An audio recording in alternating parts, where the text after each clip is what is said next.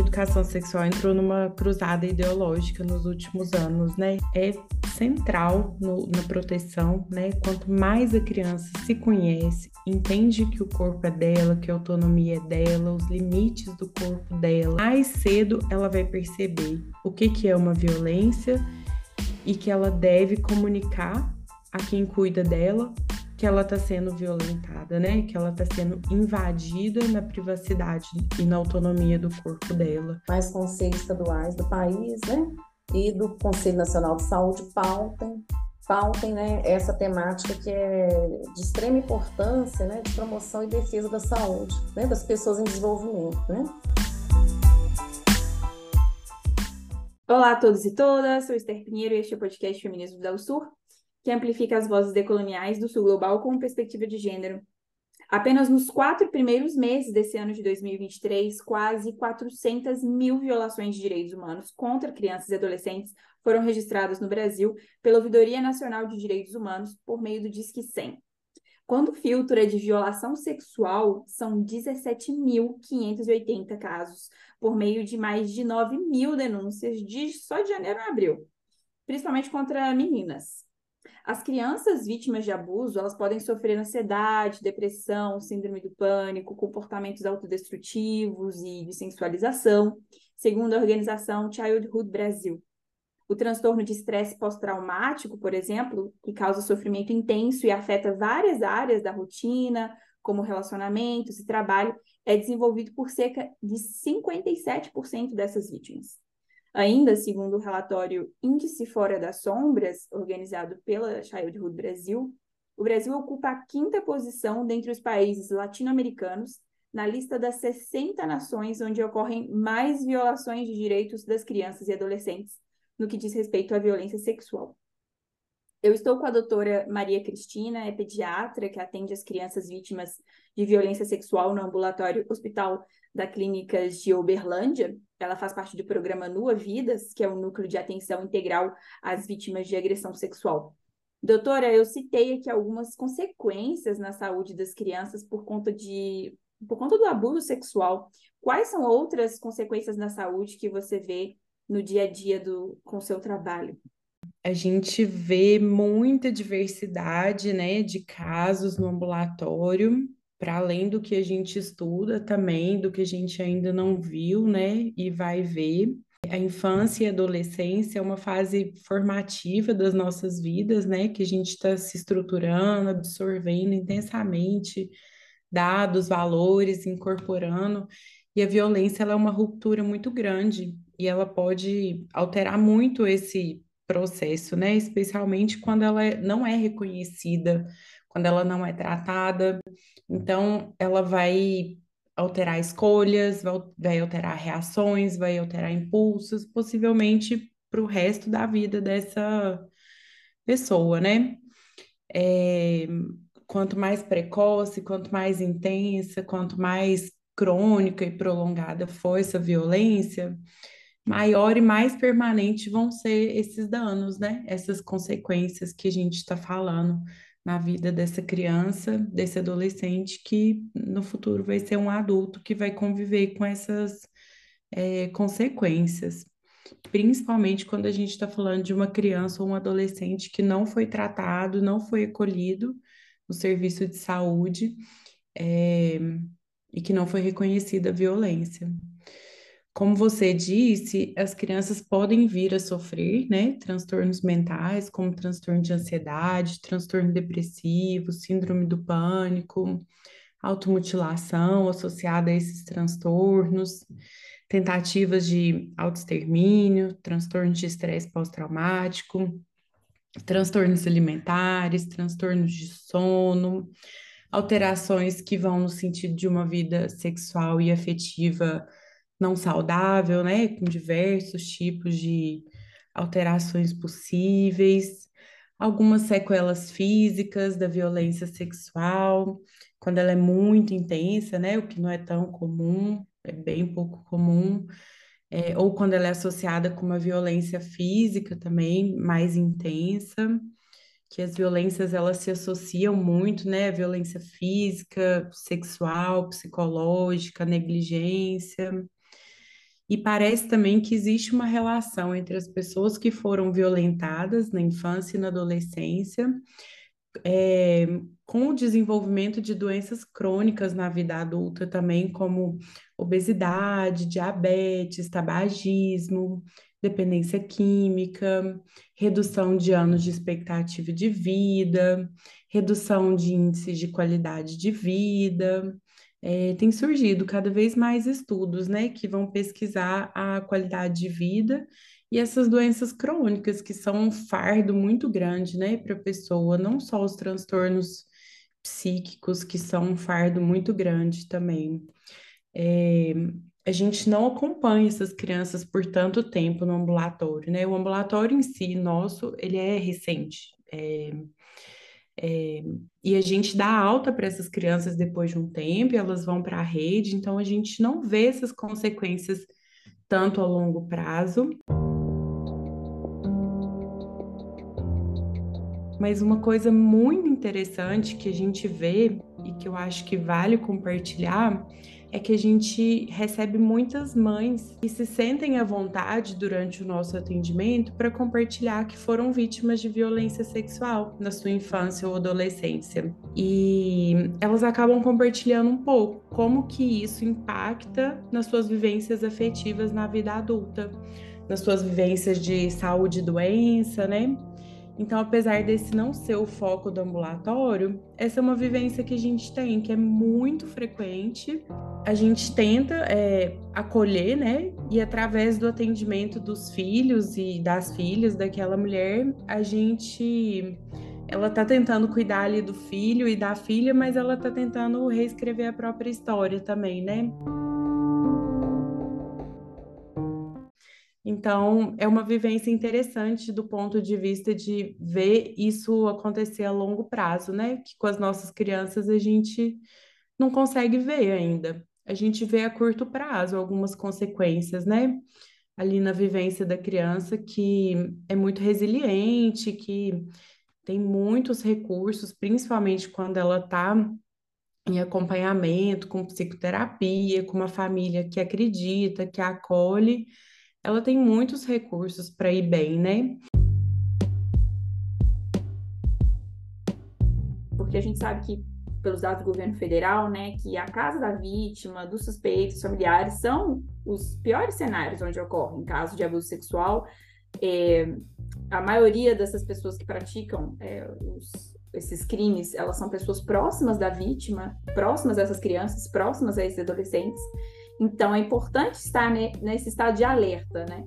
Então, você acha que como que as famílias, né, podem estar identificando esses sinais dessas crianças e adolescentes que estão sendo vítimas de abuso?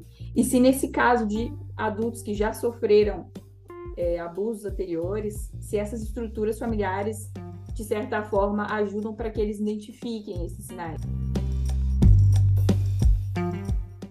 Então, a gente pensaria que poderia ajudar, né? Mas às vezes essa pessoa, geralmente essa mãe, né, que as mulheres são as maiores vítimas, ela lida com o trauma da própria violência de forma tão intensa, né, e de forma não trabalhada, não tratada, que ela tem dificuldade para ver e reconhecer a violência do próprio filho. Então, às vezes isso pode ser um fator de dificuldade também pode ser às vezes um fator facilitador também, mas em alguns casos a gente vê que é um fator que pode postergar é, o enfrentamento de, dessa situação difícil. É, mas a gente tem todos os tipos de casos, né? E os, os sinais e os sintomas que aparecem são os mais diversos possíveis, né? Vão desde sinais muito tênues a questões muito claras e muito intensas.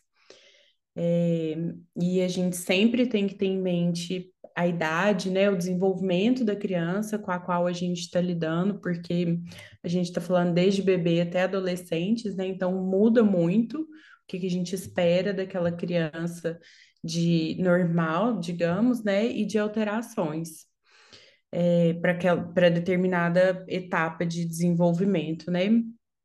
É, e essa atenção para esses sinais, ela é cotidiana, né? Para todo mundo que convive e cuida de crianças, né? Família, cuidadores, creches, escolas, comunidade.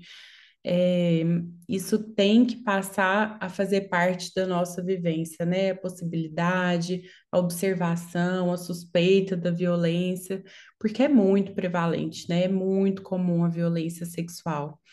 E basta a gente suspeitar, né, para iniciar um diálogo com a criança, com a família.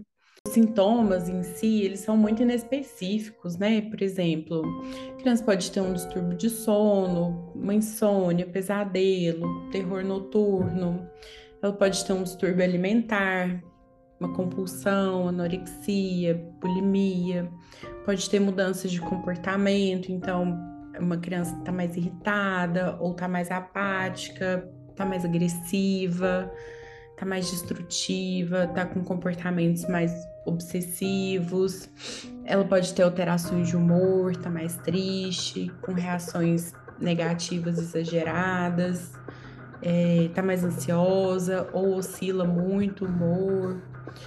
É, crianças menores, né? Pode ter atrasos no desenvolvimento, atrasos na fala, crianças que já tinham controle de xixi na cama, é, de cocô, voltam a fazer xixi na cama, fazem cocô na roupa. É, crianças que passam por uma dificuldade de socialização e elas vão para uma tendência de isolamento, é, passam por dificuldade de aprendizagem ou elas começam a expressar algum medo ligado a algum local, ou alguma pessoa, ou alguma situação específica.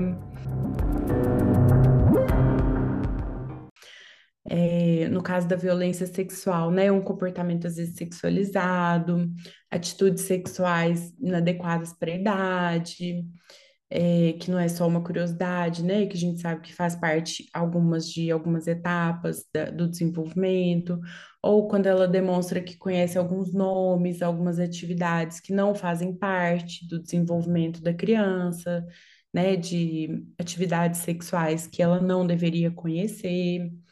É, uma criança que está se automutilando, se machucando, que está expressando desejo de morte, tentativa, até quadros muito mais graves, né? Assim, uma criança que está desenvolvendo um transtorno psiquiátrico, tentativa de suicídio, até lesões muito mais sugestivas, de lesões clínicas mesmo, né? Físicas, sugestivas de infecções sexualmente transmissíveis, a gente recebe com alguma frequência uma lesão que pode ser sugestiva na região genital, na região anal, é, uma lesão que, por exemplo, pode ser por intestino preso, mas pode ser por uma violência sexual. E é nosso papel investigar. A gente não sabe o motivo a priori, mas a suspeita ela tem sempre que estar tá lá, né? É, alterações no ímã e, obviamente, se a gente vê uma criança, um adolescente grávida, né? Ou sofrendo um processo de abortamento. Aí não tem nem dúvida, a gente tem que investigar de onde que vem essa situação. É, e tudo isso que a gente menciona, a gente tem que comparar com o habitual da criança. Então, como que era essa criança? E como que isso muda? O que está mudando nela, né? Então, é uma observação constante do comportamento, do habitual dessa criança, uma observação cuidadosa, um diálogo próximo, né? É, então, se é uma criança, por exemplo, que ela é vítima de negligência, né, que é uma criança que não é bem cuidada, que não é bem olhada, com atenção, com carinho, ela é uma criança que vai estar mais suscetível, mais vulnerável a ser vítima de violência sexual também, porque ela não vai ter com quem contar, ela não vai ter quem perceba, né, que ela está sendo vítima de violência. E como esses sinais são muito inespecíficos, né? É, tirando alguns, assim, é, que nem são os mais comuns, é difícil, assim. Então, a gente tem que estar muito atenta mesmo. E tem mães que são muito perceptivas, né? Que chegam lá só com a suspeita mesmo, que é muito tênue e que é nosso papel investigar mesmo. O papel da mãe é trazer a suspeita, da mãe, do pai, de quem for, né? Da avó, de qualquer, da escola qualquer cuidador que seja, a gente tem que suspeitar, né? E a gente tem que trazer a hipótese. A investigação é outra parte, é outra. É, é outro passo, né, desse processo. E, e, pensando nessa segunda fase, né, que você fala, tem a suspeita e agora é trazer para esse espaço da saúde, né, para o hospital e esperar que os profissionais da saúde se, estejam preparados, sejam profissionais com essa perspectiva de gênero, né, ou, ou que sejam sensíveis a essas necessidades e esse contexto de violência que existe, principalmente contra crianças e adolescentes, considerando principalmente as meninas. Então, é, para trazer essa perspectiva pública, estamos com a primeira secretária do Conselho Estadual de Saúde de Minas Gerais, Glaucia de Fátima Batista, e ela também é vice-presidenta do Conselho Regional de Serviço Social do Estado de Minas Gerais. Então, considerando esses dados alarmantes que a gente tem falado até agora, essas consequências na vida das crianças que sofreram violência sexual, de que forma os conselhos estaduais de saúde do Brasil, né, mas pensando também, claro, pensando em Minas Gerais, mas como que isso pode ilustrar o âmbito nacional também, pode trabalhar para promover e defender a saúde das crianças e adolescentes em relação a, abusos sexuais. É, então, os conselhos estaduais, né, eles devem pautar essa temática. É, no caso, é, aqui no Conselho Estadual de Saúde de Minas Gerais, né, que eu atuo, representando o segmento trabalhador, nós criamos a Comissão Intersetorial de Saúde das Mulheres. Então, a gente pauta as questões relativas à saúde das mulheres. E aí é interessante né, que os demais conselhos estaduais do país, né, e do Conselho Nacional de Saúde pautem, pautem né, essa temática que é de extrema importância né, de promoção e defesa da saúde né, das pessoas em desenvolvimento, né, criança e adolescente, pois é uma grave violação dos direitos humanos e repercute fortemente na vida delas, né, em toda a família e para o resto das suas vidas, como, diz a, como disse agora há pouco a doutora Maria Cristina, né. É interessante também propor que essas ações tenham abordagem intersetorial, envolvendo áreas não só da saúde, da assistência social e da educação, como sempre há, né? Mas ampliar também para o esporte, né? Principalmente o futebol, através de campanhas para prevenção em campos de futebol e também na área da cultura e entretenimento. A gente vê que né, locais que, que reúnem milhares de pessoas, né, que ajudam também para essas campanhas. Proposta seria, né, que a gente, na nossa discussão aqui na Comissão Intersetorial de Saúde das Mulheres, a gente viu que os dados não, não estavam desagregados. É, então, a OMS, a Organização Mundial da Saúde, considera a adolescência a segunda década da vida. E para a gente, nós queríamos discutir a, a gravidez em menores de 14 anos, nós tivemos dificuldade nesses dados. Seria importante a gente propor não só o Ministério da Saúde, como a Secretaria Estadual de Saúde, que desagreguem esses dados é, epidemiológicos né, é, de violência sexual em dois, nesses dois grupos distintos, né? Adolescentes maiores de 14 anos e adolescentes menores de 14 anos. Assim será possível é, procurações regionalizadas, filtrar os casos onde configura estupro de vulnerável em menores de 14 anos, é, possibilitando projetos direcionados e assertivos para a promoção e defesa é, da saúde integral de crianças e adolescentes.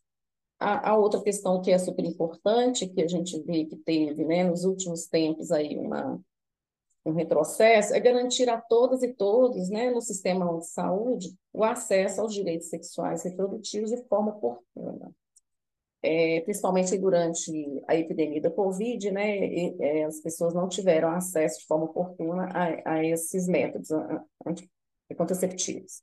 Propor também que toda gravidez em menores de 14 anos seja notificada Conselho Tutelar, me parece que isso não é em todos os lugares, né? É, e que essas crianças e adolescentes sejam acolhidas e cuidadas no sistema de saúde, no SUS, né, para evitar é, métodos inseguros e ilegais, né? E também aumentar o quantitativo e qualificar as cadeias de custódia, que é o processo de guarda, de coleta de material advindo da violência sexual. Super importante para servir como prova é, em processos penais contra os violadores. Né? Isso pode contribuir também para a redução da impunidade às agressões sexuais, né? que é de extrema importância que isso ocorra também.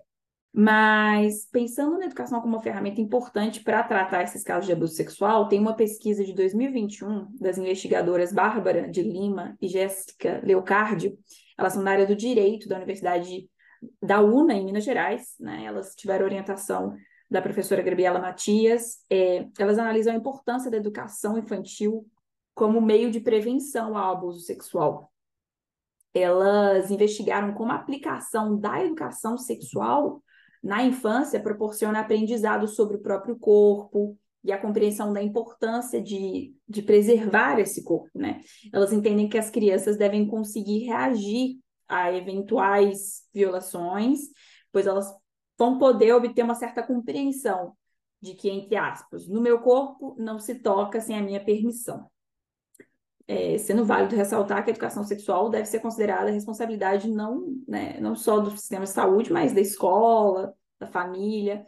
Então, como que vocês acreditam que é possível abordar é, educação sexual para as crianças e adolescentes, como essas pesquisadoras propõem, com esse objetivo de prevenção de abusos, mas também, que seria já também uma outra pergunta, né? Também para a família, que também pode ser, é, enfim, é, aliada nesse processo de prevenção. Então, é importante que tenhamos uma formação adequada, né? Eu, por exemplo, na minha graduação, não me lembro de ter tido, né? Em todos os cursos, né? É, e educação permanente nos serviços, né? E de forma continuada. É, em saúde, né? Para identificação dos casos, né? E também tratamento, né? De violência sexual para todos os profissionais que trabalham com crianças e adolescentes. Eu vi recentemente pesquisa mostrando que é, uma boa parte dos médicos não tinham é, formação adequada né, epidemiológica nessa área. Foi uma pesquisa da USP, né? Então, é não só para profissionais de, de saúde, né, que é importante essa formação, mas profissionais da, da educação, da assistência social, todos, né, que tenham, façam abordagem é, trabalhem com criança e adolescente, né, para que façam abordagem ética, profissional, epidemiológica, né, sem envolvimento pessoal e ou crença religiosa, né? O Estado é laico. Então, é importante saber identificar os casos, é, acolher e tratar de forma adequada e oportuna sobre o cuidado da ética né, das pessoas, acompanhar, articular com a rede de serviço encaminhar de forma responsável. E também é, vale dizer, é, selecionar alguns eventos sentinelas. Eu me lembro de um evento na saúde aqui em Belo Horizonte, é, para formação também, né? Só para citar né, exemplos aqui, em um serviço do SUS, uma menina de 5, 6 anos, ela foi atendida pela saúde bucal e tinha a maioria dos dentes é, cariados. É, mas o irmão dela não. Isso chamou muita atenção da equipe, que foi investigar e descobriu que ela estava em situação né, de abuso sexual em sua residência.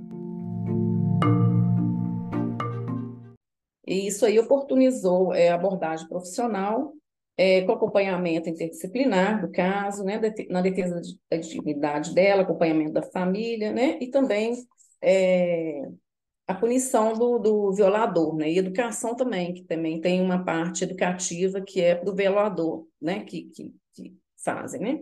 Há casos em que crianças e adolescentes também não verbalizam por medo, por culpa, ou porque não acreditam que serão ouvidas pelos familiares, né? Eu lembro de outro caso aqui em Belo Horizonte que foi descoberto a partir da apresentação de uma peça de teatro numa escola pelo grupo de teatro da Faculdade de Direito da UFMG que chama é, Trupe a Torta Direito. É, eles criaram uma peça que muito linda a peça eu assisti que aborda o tema da violência sexual de uma forma bem assim é, leve, né? e eles apresentavam em várias escolas em Belo Horizonte. E uma criança que assistiu, ela, né, ela saiu, ficou transtornada e acabou que ela tentou é, é, contra a própria vida e a partir daí esse grito de socorro é que foi possível, né, o acolhimento, o atendimento dessa adolescente, na verdade, né, no início da adolescência. Então, as equipes, quando têm formação adequada, conseguem agir de imediato, o que contribui para a redução dos danos, né, no meu, no meu, no meu entendimento, né? Então, os desafios, eles são grandes, né, nessa área, porque há uma rotatividade, né, dos profissionais é necessária uma formação permanente. Obrigada, Glaucia. De, de fato, essa questão do uso da arte para resistir à violência de gênero é muito interessante. O nosso último episódio foi exatamente sobre isso. A gente falou, para quem estiver nos ouvindo nesse episódio que não ouviu o anterior, vale dar uma olhada lá com a artista Ana Regis, de Belo Horizonte, que ela faz uma peça que chama Peça Peixes, e ela fala justo sobre é, uma questão também de, de abuso sexual, só que no caso pra, no, de mulheres adultas, de violência doméstica. Mas também tem esse impacto né, educativo, de conscientização através da arte, muito interessante. Mas, doutora Maria Cristina, se você quiser comentar é, de como que, nessa questão de abordar a educação sexual para as crianças e adolescentes, é, que essas pesquisadoras colocam, como que você acha que isso é possível na prática? É, é, eu acho que a educação sexual entrou numa cruzada ideológica nos últimos anos, né? Então a gente está assim no meio disso e assim é um ponto essencial da nossa luta contra a violência sexual e exploração é, contra crianças e adolescentes, né? E já é extremamente cientificamente respaldada e comprovada a importância da educação sexual por diversos motivos e benefícios, né, na vida de crianças e adolescentes. São muitos benefícios, assim. Isso posterga o início da vida sexual, isso leva um início de vida sexual e uma vida sexual mais segura, maior uso de preservativo, de anticoncepcional, menor índice de gestação na, é, na adolescência, relacionamentos com menor índice de violência psicológica. A gente tem inúmeros benefícios, né, de inserir a educação sexual e de gênero, né, que eu acho que as duas andam juntas é, no cotidiano das crianças e adolescentes. E uma coisa que a gente é uma conversa cotidiana no ambulatório, porque as crianças chegam lá, a grande maioria já violentadas, né? mas a gente vê que é uma conversa necessária, porque a gente precisa prevenir outras violências, a gente vê que é uma criança que precisa ainda se desenvolver como qualquer outra, né? Precisa se proteger mais do que outras, porque agora ela é mais suscetível a outras violências. Então, é uma conversa cotidiana que a gente tem com, com as mães sobre educação sexual em casa, né? Porque eu não tenho acesso à escola. Então, acaba que a gente faz esse trabalho da educação sexual no diálogo familiar. É, e a gente conversa sobre a introdução do diálogo sobre educação sexual desde a idade pré-escolar. Então, desde a criança pequena, adequar o tipo de diálogo e a linguagem para cada criança, para cada etapa de desenvolvimento, mas já iniciar desde muito pequeno o diálogo sobre o corpo, sobre as partes íntimas, as partes privadas, sobre consentimento, sobre toque, sobre escolhas, sobre autonomia, todos esses temas de forma adaptada para a linguagem e para a faixa etária da criança, né? Escutar a criança, escutar as dúvidas dela, é, falar sempre com honestidade, né, com é, a verdade sobre as dúvidas que a criança tem, né, sobre reprodução, sobre as partes, as diferenças entre homens, mulheres, os órgãos genitais, é, trabalhar de uma forma não repressiva, né, a sexualidade, e isso fazer de uma forma contínua ao longo da vida da criança. É, então, assim, é um trabalho contínuo que a gente faz, uma conversa cotidiana com as mães, ainda que aquela criança já tenha sido violentada. É, ela precisa entender o próprio corpo, ela vai desenvolver a própria sexualidade, e quanto mais ela fizer isso de forma mais saudável possível, melhor, né? Então,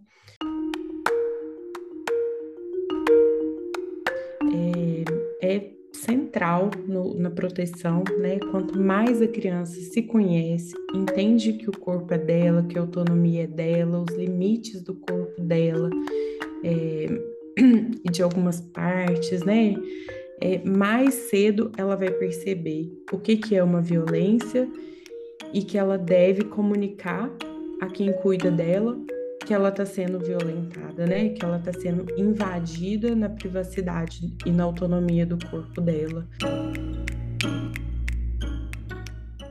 Eu acho que a nossa luta tem que ser contínua para a gente inserir cada vez mais os diálogos sobre educação sexual transversalmente nas escolas, né?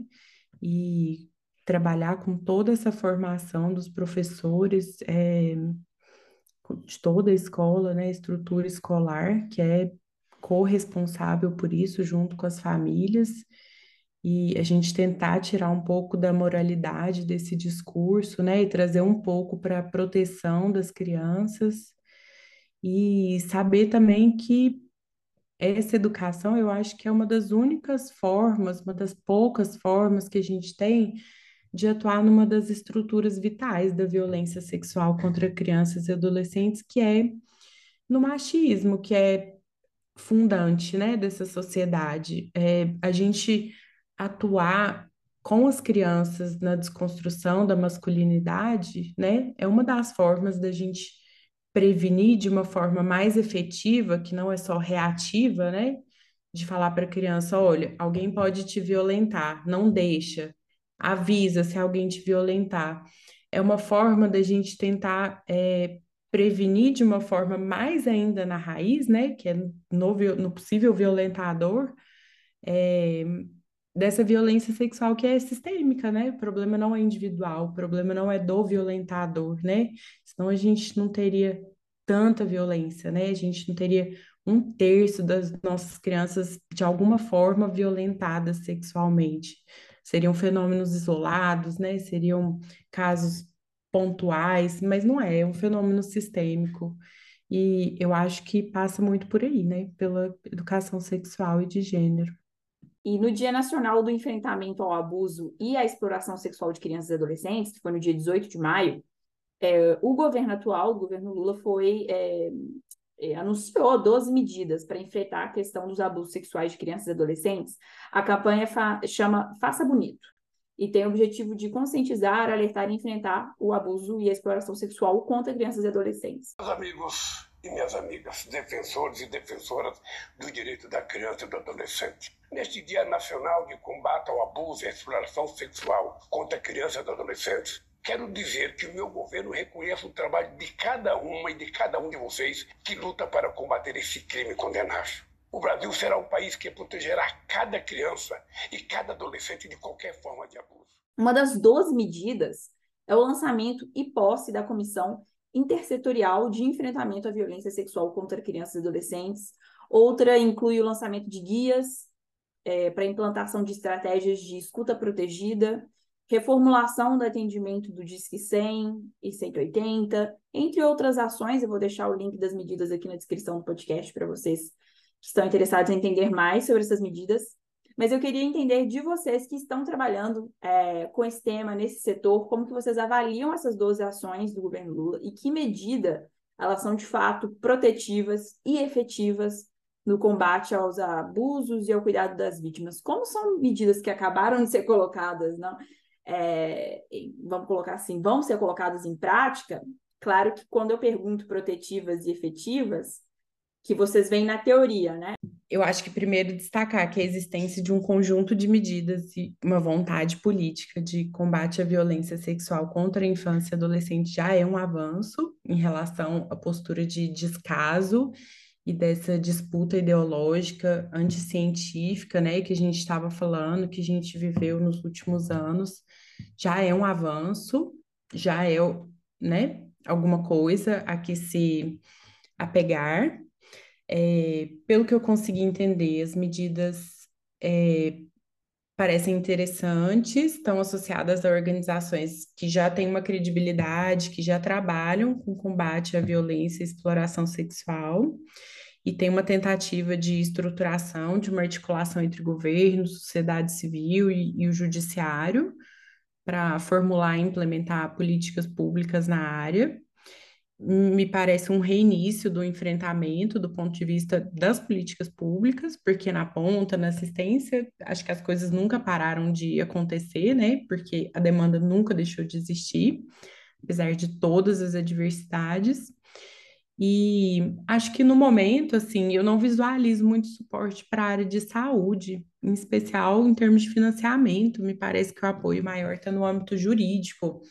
Polícia, polícia rodoviária, disque denúncia, escuta protegida, tudo isso está no âmbito do, do jurídico. E parece que eles se comprometeram, do âmbito do Ministério da Saúde, só a relançar os boletins epidemiológicos, é, que é interessante, né? É informação, é dado para a formulação de política pública, mas a gente tem que acompanhar essas implementações e cobrar por mais financiamento e política na área de saúde e educação, especial, né? É, que são fundamentais nesse combate, né? essas 12 medidas né, do governo Lula, elas fazem uma retomada é, de prioridade do processo de defesa de proteção integral da população infanto-juvenil no nosso país, abandonada no governo anterior, né? Então, é super positivo isso, né? A violência contra criança e adolescente é um fenômeno social complexo, endêmico, vitimizador, e exige articulação de políticas públicas e regulatórias bem afinadas e bem financiadas, né? com respostas a curto, médio e longo prazos. Como a Maria Cristina disse, não foi ainda, que é muito recente, né? não tem nenhum mês ainda. Então, é, o que eu quero dizer é assim, sem, sem um investimento é, continuado em políticas de prevenção e com alto grau de eficiência, né, as chances na redução do fenômeno serão reduzidas. Né? Vejo que há um comprometimento do governo Lula e que há um esforço interministerial, interinstitucional e intersetorial imprescindíveis para alcançar resultados efetivos. E também que este é um governo que, que respeita e valoriza o tema, é, mas precisará da efetiva participação da sociedade, civil e ter amplo diálogo né, com, com as diversas instituições é, públicas e privadas, né, com toda a sociedade. É, assim sendo é, uma questão complexa como essa, deve-se ter intervenções em todas as áreas, investimentos em políticas públicas eficazes né, para o enfrentamento de abuso e violência sexual contra criança e adolescente, em todos os níveis, inclusive com envolvimento de todas as mídias, né, o que a gente não vê ainda, né? Que é muito desafiador, né? São mídias conservadoras, né, que colocam a questão ideológica aí na frente, né? Na minha opinião, é de fundamental importância a priorização na prevenção, né? Nós temos uma bancada da Bíblia, né, que dificulta a aprovação de políticas públicas nessa abordagem ainda, né? Aí no parlamento nosso, que é bastante conservador.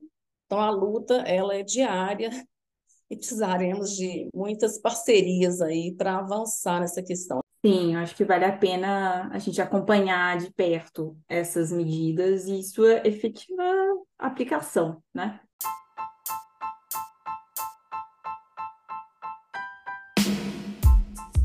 Mas as denúncias de qualquer abuso sexual ou outro crime contra os direitos humanos podem ser feitas de forma anônima e gratuita pelo Disque 100. Para atendimento à saúde mental às vítimas de abuso sexual, a recomendação é procurar um psicólogo, psicóloga de confiança ou entrar em contato com algum centro de referência especializado de assistência social, chamado CREAS, ou o centro especializado de saúde mais próximo da sua moradia. Podcast Feminismos da Sul fica por aqui e você pode nos acompanhar nas redes sociais. Até a próxima!